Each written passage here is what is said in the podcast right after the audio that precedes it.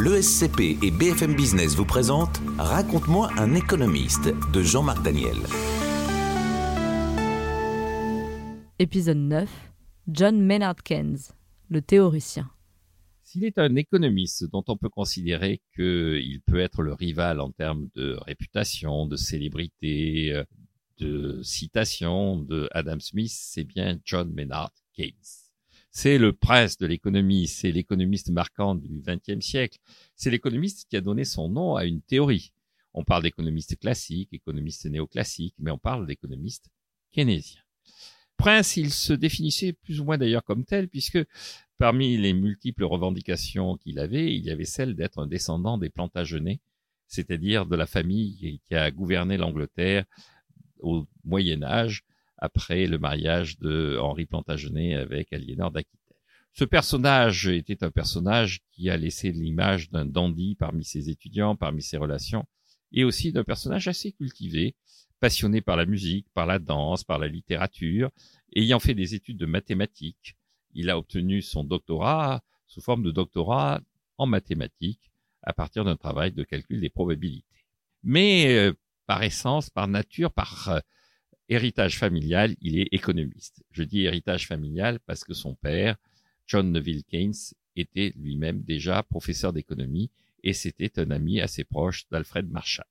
Le père Keynes était un personnage assez effacé, alors que le fils Keynes, John Maynard, était un personnage assez exubérant. Personnage qui euh, a des débuts dans la vie un peu compliqués. Il n'est pas reçu au bon rang au niveau du concours du Trésor britannique il se retrouve euh, fonctionnaire colonial. Son premier travail va être de faire euh, une réflexion sur euh, l'avenir de la roupie indienne et sur le commerce des bovidés dans les colonies indiennes du Royaume-Uni.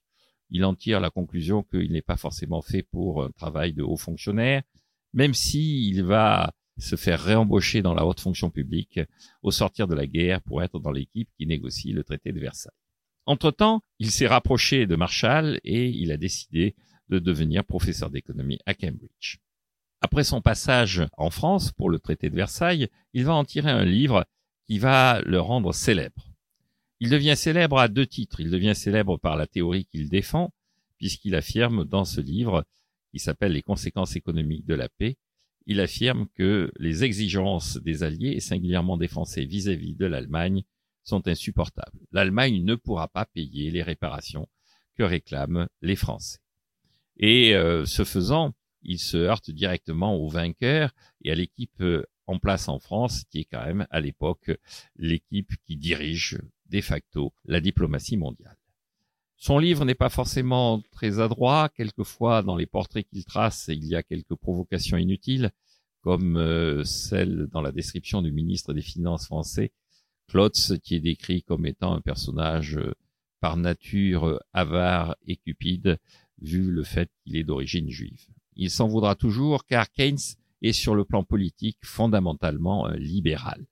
Lui, dont les idées vont influencer le Parti travailliste anglais, est avant tout un libéral, à tous les sens du terme, libéral dans ses mœurs, libéral dans sa vie et libéral en politique. Et donc euh, l'antisémitisme est aux antipodes de son mode de raisonnement.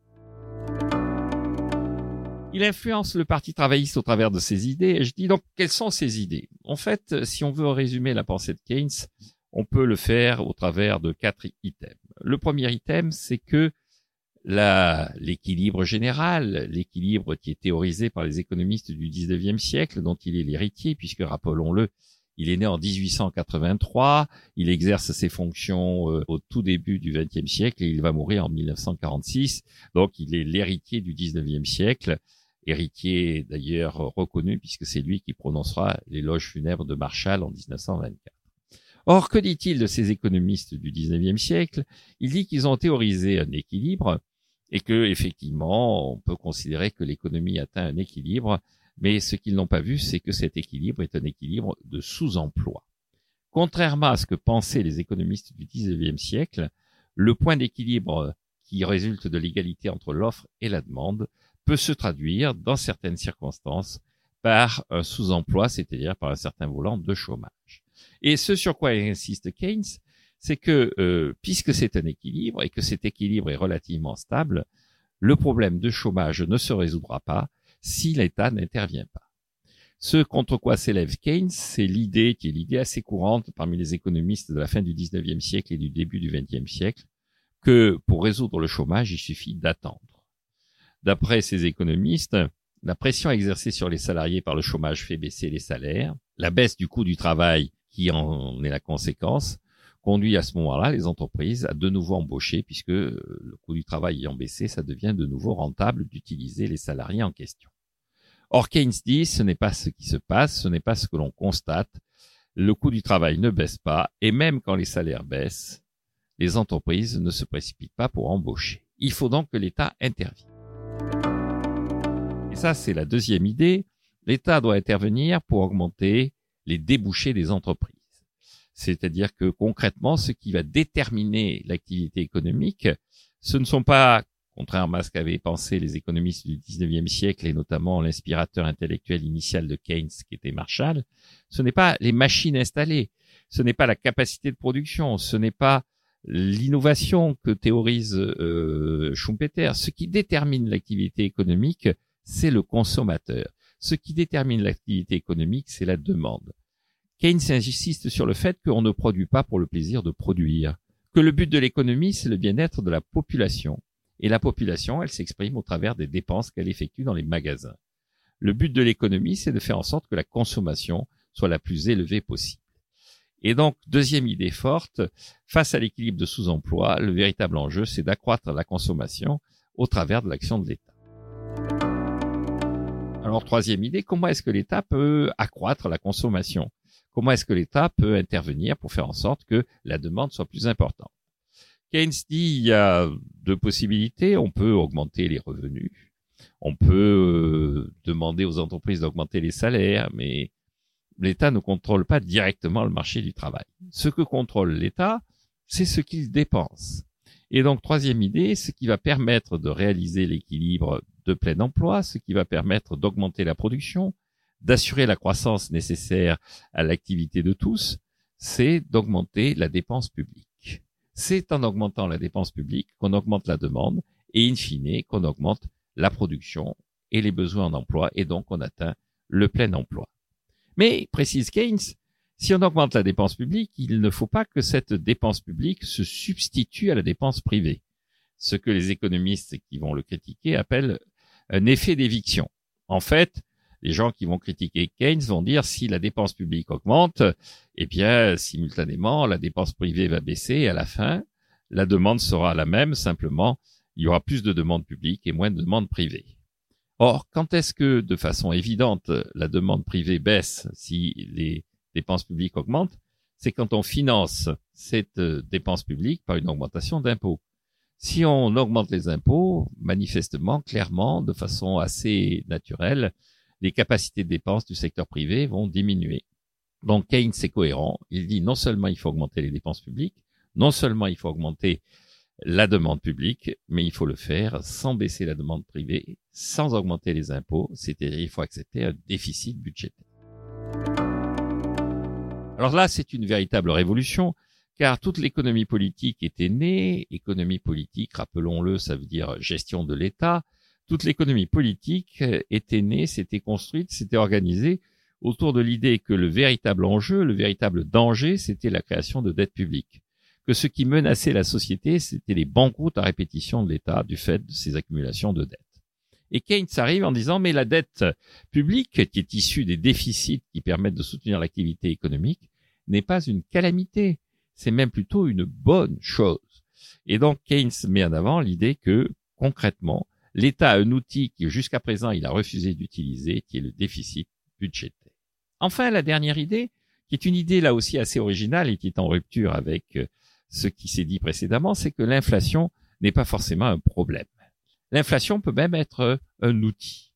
Quand il quitte le Trésor britannique à l'occasion de son pot de départ, il signale à ses collègues que le seul véritable économiste qui ait vraiment eu une pensée originale et utile, c'est Silvio Gesell les gens qui sont autour de lui se demandent, compte tenu du caractère et du sens de l'humour de Keynes, si ce Silvio Gesell existe vraiment.